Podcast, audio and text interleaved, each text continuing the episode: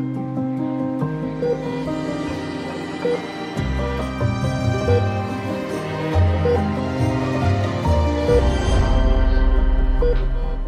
O meu nome é Carla Jorge de Carvalho e este é mais um Saúde no Limite. Desta vez com a internista Daniela Marado. Está desde março na linha da frente, no Hospital dos Covões, em Coimbra, ou seja, está na linha da frente há quase um ano. Doutora Daniela Marado, muito obrigada por ter aceitado o nosso convite. Olá, eu é que agradeço a oportunidade. Muito bem-vinda. Está, está quase há 11 meses eh, na, na frente, na linha da frente da pandemia. Consegue dizer qual é que foi o dia ou qual é que foi o momento em que sentiu que esteve mais no limite?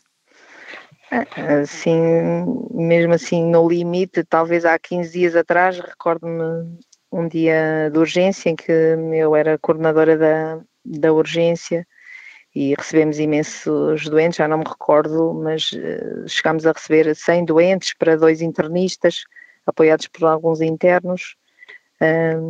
E pronto, as solicitações eram eh, a cada minuto, doentes muito graves, uh, ambulâncias à porta da urgência, um, e pronto, e a situação começou a ficar um bocadinho insustentável, porque se a cada minuto alguém me chama e diz, doutora Daniela, este doente aqui está mal, um minuto depois, olha este aqui, uh, um minuto depois estão 20 ambulâncias à porta da urgência, do, uh, os enfermeiros a darem-me feedback como é que estão esses doentes uh, à porta da urgência, eu não ter onde os alocar dentro do espaço físico do serviço de urgência.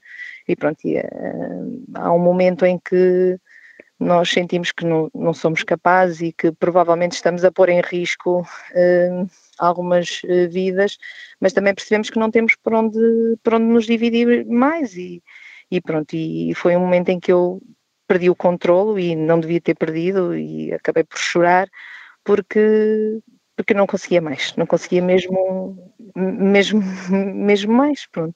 Porque estava mesmo momento, no limite.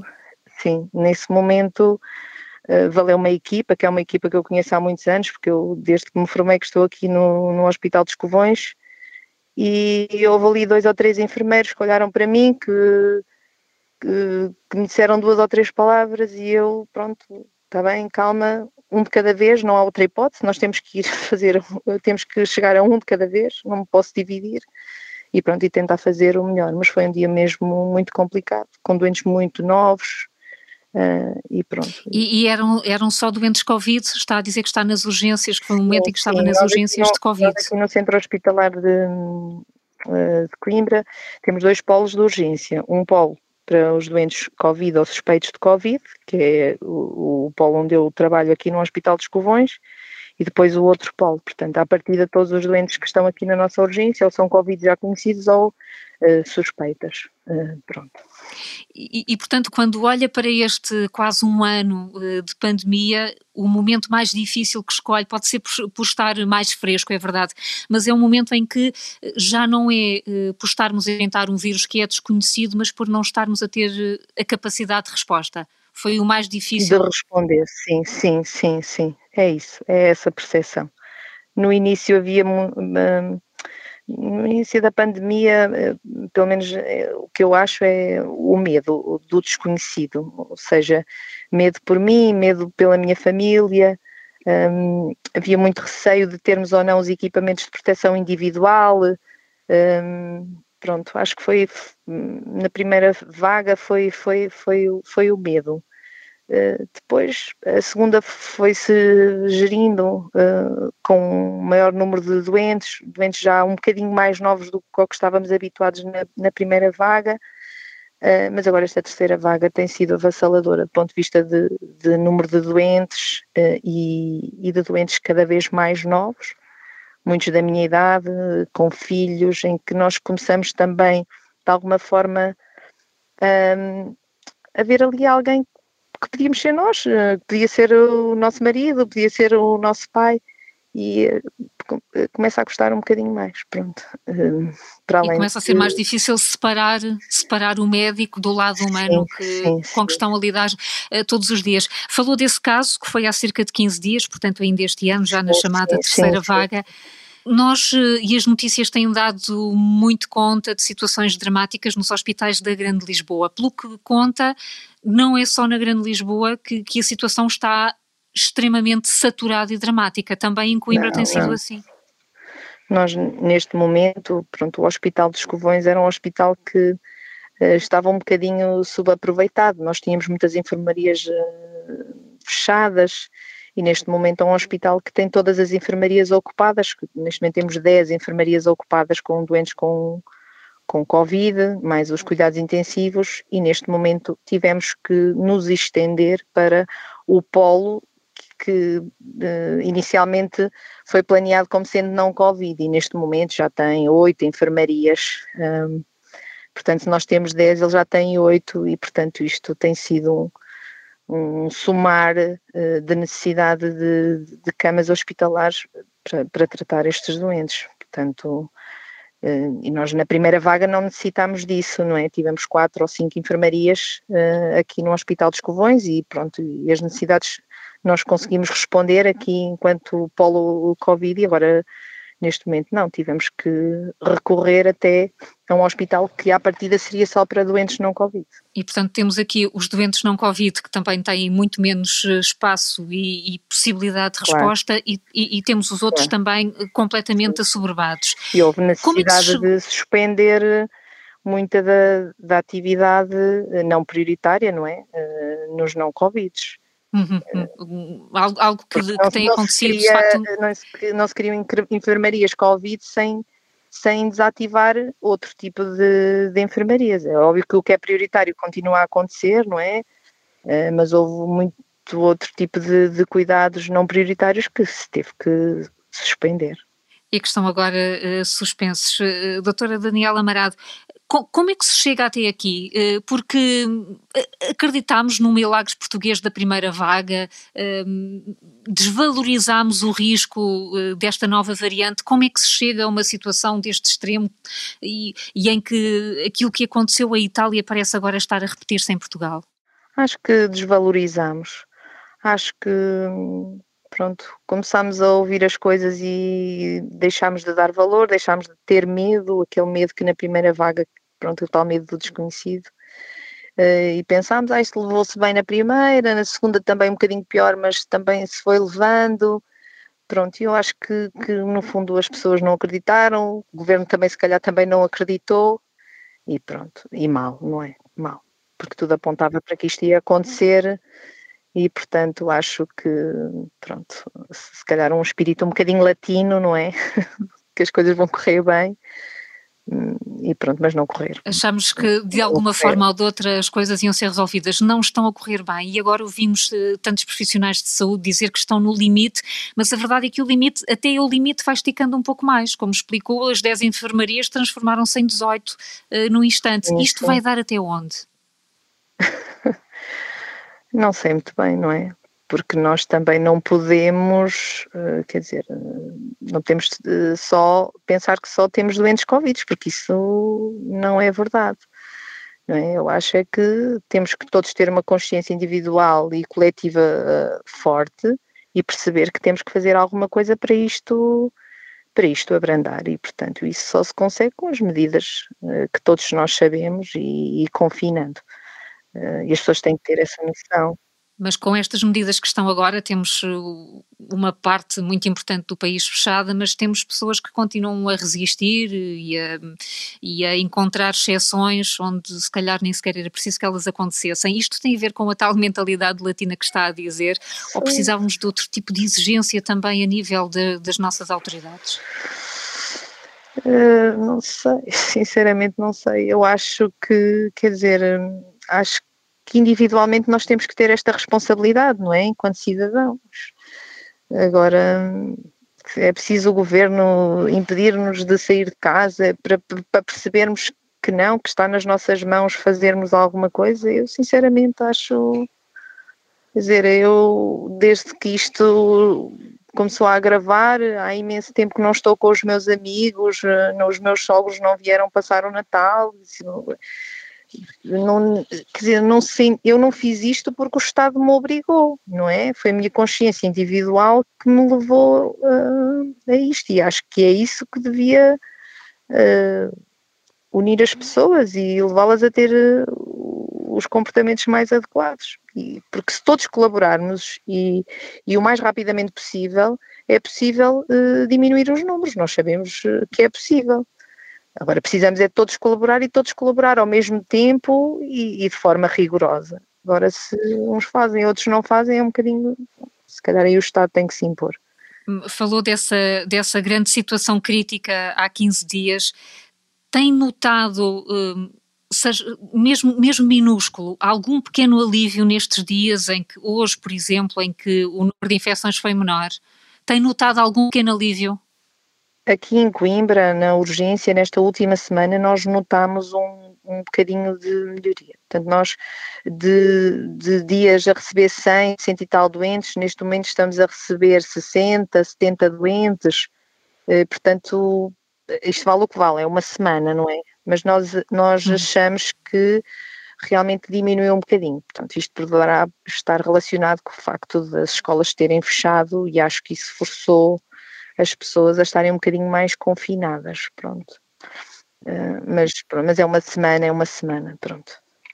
É uma, é uma semana, não dá, não dá para, para sentir ainda um, um, padrão, mas, mas aquela situação difícil de escolher doentes, por exemplo, já, já nos disse que tem ficado impressionada com a quantidade de pessoas mais jovens que estão a chegar aos hospitais. Isso uh, obriga a uma atitude diferente, na, até na, na terapêutica que é escolhida e na seleção dos doentes que podem precisar de cuidados uh, mais intensivos? Isso, naturalmente, nós sempre, sempre, eh, toda a vida se fez esse tipo de seleção, não é? E a capacidade de um doente receber um determinado cuidado é diferente de pessoa para pessoa, da sua idade, das suas comorbilidades, portanto, um, sempre houve uh, algum grau de, de, de, seleção do ponto de vista dos tratamentos, dependendo do doente que temos à frente. Pronto. Mas isso Mas acontece sempre, não estamos numa excepcionalidade que leva a outro tipo de cuidados. Isso acontece sempre, não é? Mas agora, uh, neste momento, se calhar temos que selecionar ainda um bocadinho mais, pronto, uh, naturalmente. Uh, porque os meios não são, não são ilimitados, não é? E se eu tenho um velhinho com a mesma doença a descompensar que um jovem de 40 anos que não tem doença nenhuma e, e, eu não tenho dois médicos, só tenho um, naturalmente eu primeiro vou abordar o, o doente que tem maior capacidade de sobrevivência, portanto, primeiro vou abordar o mais jovem, de 40 anos, e depois vou, vou, vou ao mais idoso. E, portanto, quando temos muitos doentes para, para tratar ao mesmo tempo, com, com, com, com cada vez menos uh, recursos do ponto de vista não só humanos, mas também, uh, pronto, de materiais, não é? Eh, é óbvio que temos que selecionar um bocadinho mas não estamos, estamos eh, por critérios eh, puramente clínicos, não estamos no, no domínio mais ético da questão, de ter que escolher Sinceramente, num cenário de medicina de catástrofe, de que tanto se tem falado nos últimos tempos. Também não senti ainda também isso. pronto, aqui, apesar de tudo, Agora, sei lá, eh, por exemplo, a minha realidade é que nós, neste momento, a minha enfermaria, que era uma enfermaria normal, neste momento nós estamos a ventilar não invasivamente doentes. Era uma coisa que até aqui isto era um bocadinho impensável, ou seja, estes doentes estariam numa unidade de intermédios ou numa unidade de intensivos. Neste momento não há, não há capacidade de resposta. Então estamos em enfermarias ditas normais uh, a fazer outro tipo de cuidados pronto, uh, que antes não, não, não, não, fazíamos, ou fazíamos em outro tipo de, de, unidades, com, com monitorizações mais contínuas, com um rácio profissional doente se calhar mais baixo e que agora não, não, não conseguimos, pronto. E há essa, essa noção de que não conseguem fazer tudo? Uh, não conseguimos fazer uh, tudo da maneira que gostaríamos, talvez assim não como, não como gostariam. Um, os, os, profissionais no Hospital de Covões estão a ser eh, testados com que frequência à Covid? Hum, não, por rotina nós não, não, eu nunca fui testada por rotina. Uh, fui testada uma ou duas vezes um, em contexto de surtos. Um, e foi na altura mais ou menos do verão em que uh, houve ali uns meses do verão em que eu estive em enfermarias uh, não Covid e houve surtos de doentes e depois testaram também todos os profissionais, mas assim por rotina nós não somos testados. E isso faz sentido? Neste momento, com a quantidade de doentes que temos, neste momento nós já estamos também vacinados, acho que não faz muito sentido estar, uh, estarmos a ser rastreados. Assim. Uh, se tivermos alguma sintomatologia, claro que somos logo um, avaliados. Quando os números eram mais baixos e estávamos em enfermarias uh, não Covid, talvez devíamos ter sido, sim e mesmo os doentes, pronto, é uma prática que, pronto, não, não foi logo desde a primeira vaga, eh, mas na, na, nas enfermarias não Covid, neste momento os doentes são, são rastreados à entrada, não é? E depois ao quinto dia, e tem, e, e tem aparecido alguns casos. Isso também é uma medida que começou mais ou menos eh, depois do verão, antes nós não tínhamos essa prática. Pronto, agora já é por rotina. E diria que isso, que isso aconteceu porque se aprendeu aprendeu-se e criaram-se as tais rotinas que estava a dizer, uh, com uma prática de maior segurança no, na, no relacionamento entre utentes e profissionais? Isto também, isto também é um crescendo da aprendizagem, portanto, também a disponibilidade de termos os testes e os resultados também foi crescendo e as técnicas que usamos hoje nos testes também são um bocadinho uh, diferentes e mais rápidas, portanto, isto também é uma, isto também teve uma evolução. Eu lembro-me que ao início, para pedirmos uma zaragatoa para despista de, um, de uma infecção a SARS-CoV-2, tínhamos que telefonar para um médico que estava referenciado e ele é que autorizava um, o pedido ou não da zaragatoa. Portanto, as coisas foram mudando. Neste momento eu não preciso da autorização para pedir a uma determinada pessoa uh, um teste. Portanto, quer dizer, as coisas também foram mudando. Uh, mas realmente, se apanharmos um surto no início, é mais fácil contê-lo do que depois. E, portanto, agora há esta prática nas enfermarias não Covid de se rastrear os doentes ao quinto dia após a admissão. Pronto. Criando assim uma, uma barreira, não é? Pelo menos uma barreira sim, sim, sim. Eh, de, de, alguns casos. Mais, preco mais, mais precocemente, sim. Já, já lidaram com muitos surtos? Em... Eu, só, eu, eu, só tive um, eu só passei por um, mas eu também só estive a trabalhar em enfermarias não Covid uh, dois ou três meses ali na, nos meses do verão. De resto, tenho estado sempre em enfermarias um, eh, Covid. E, portanto, nós numa enfermaria Covid, é? nós, nós eh, vamos, equipamos-nos, portanto, a probabilidade de nós transmitirmos ao doente é baixa, também como considero que é baixa quando nós temos todos os cuidados e estamos devidamente equipados. Portanto, os surtos aqui uh, no hospital uh, relacionam-se um bocadinho com os cuidados que as pessoas têm na altura da alimentação, nas copas, pronto, porque são momentos em que nós estamos um bocadinho mais desprotegidos, não é?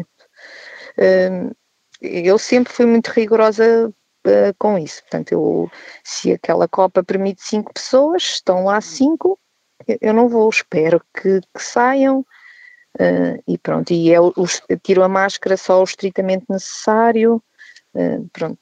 E tem, tem feito tudo tem para, para, para, que, para que corresse bem. E entretanto, neste, neste processo todo. Ainda não, ainda não se efetuou lidando, não, estando não. na linha da frente estes meses todos. Entretanto, e neste processo todo de aprendizagem e de evolução, já aqui uh, fez essa referência, já foi vacinada contra a Covid-19. Sim, sim, sim, sim. Sem qualquer receio, sem qualquer dúvida. Não, não hesitei em nenhum momento.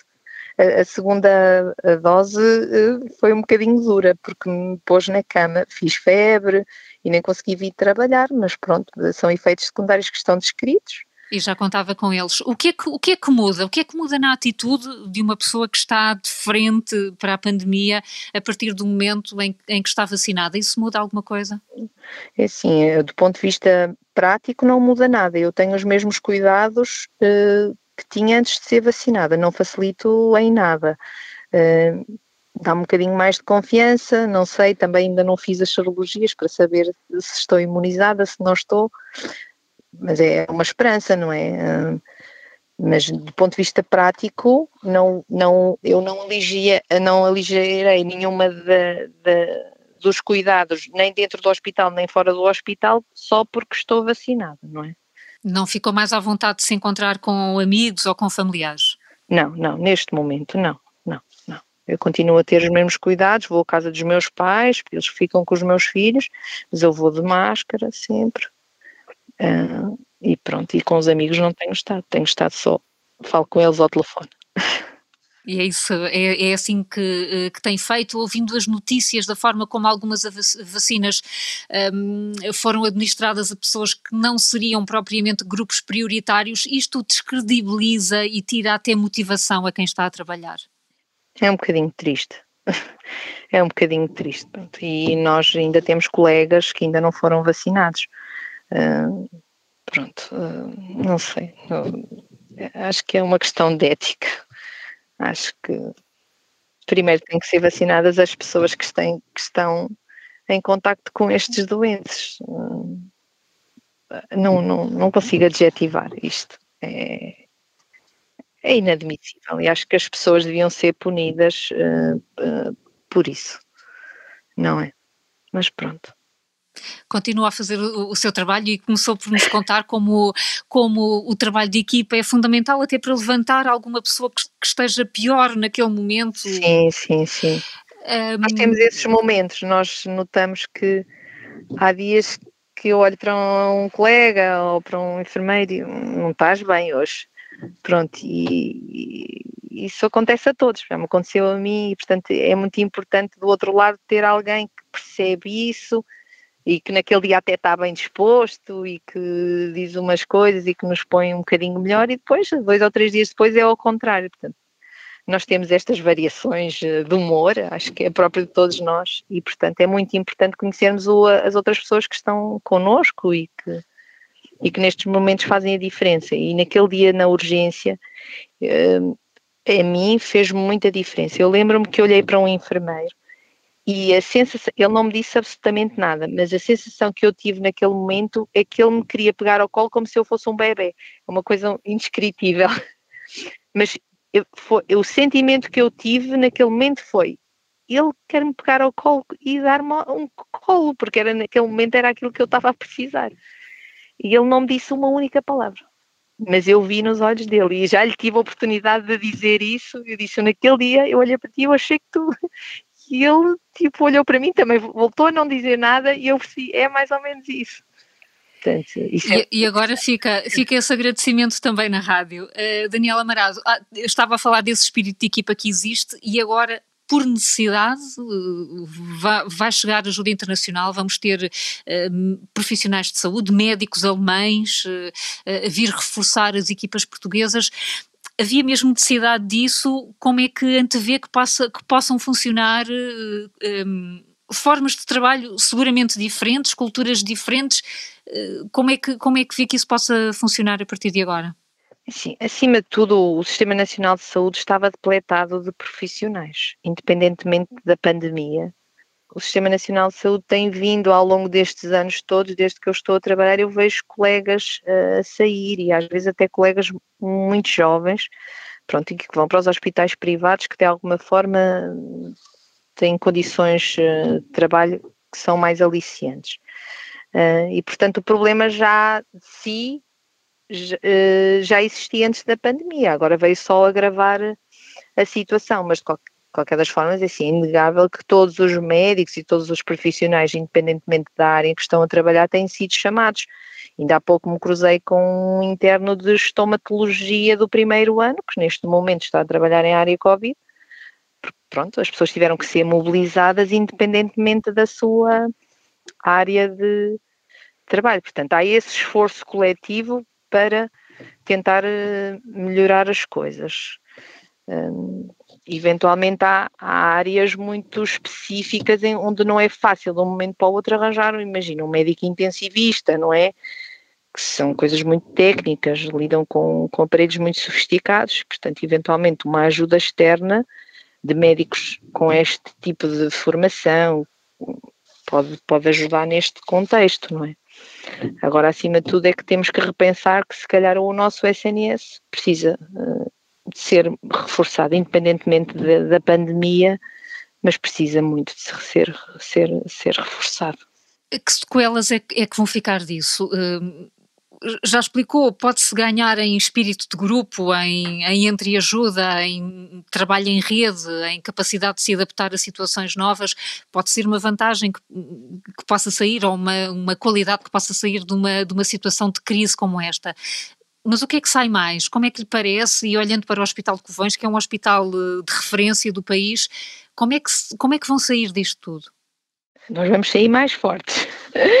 vamos sair mais fortes. Mas há coisas que, uh, que o tempo, não sei se o tempo vai ajudar a, apaziguar, mas uh, eu vou-lhe contar ontem uma situação que me aconteceu na enfermaria. Um senhor já de bastante idade, pronto, com uma pneumonia por, por, por esta infecção, a SARS-CoV-2, esteve bastante mal, precisou de ventilação não invasiva e nós até tememos de alguma forma que ele pudesse uh, não vir a, a, resistir.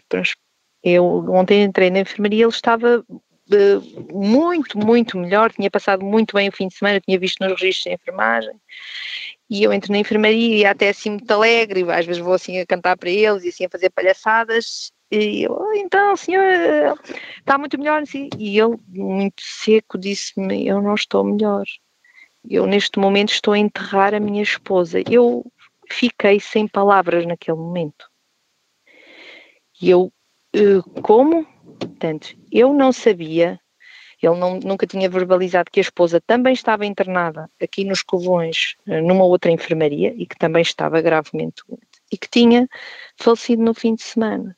Portanto, e ele dizia-me, eh, ela está a ser enterrada neste momento só com o coveiro. Eu não estou lá porque estou aqui e os meus filhos estão no Canadá. E o que é que se diz a um doente destes? Como é que se trata isto? A lágrima caiu-me e eu disse o que precisa de mim. Ele disse-me, eu quero ir para a minha casa. E eu disse, então vamos fazer por isso. Mas estas sequelas psicológicas, isto vai ficar para o resto da vida. Eu nunca me vou esquecer desta história. E este doente também não, nunca mais vai ser o mesmo, não é? Ele disse-me: Estou casada há 60 anos com, com ela. E essa história vai ficar, não é? Vai ficar, vai ficar para mim, vai ficar para o enfermeiro que estava lá ao meu lado e que ouviu, vai ficar para o doente, e isto nunca vai desaparecer, não é? Portanto, há aqui coisas, eu acho que nós vamos sair mais fortes desta pandemia, mas há aqui pequenas coisas, do ponto de vista psicológico, que nós não vamos esquecer nunca. Daniela Amarado, um, estamos a gravar esta, esta conversa no fim do seu turno, uh, prolongou o tempo junto ao hospital para podermos ter esta conversa. Quanto tempo é que vai ter livre até ao próximo turno? É, amanhã uh, vou entrar outra vez às nove e vou ter o dia todo de consultas. Amanhã não vou estar na enfermaria Covid, vou estar o dia todo a fazer consultas. Pronto.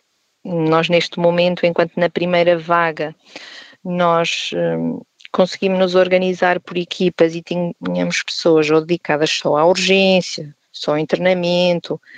Um, neste momento, não, nós mantemos toda a nossa atividade em pleno.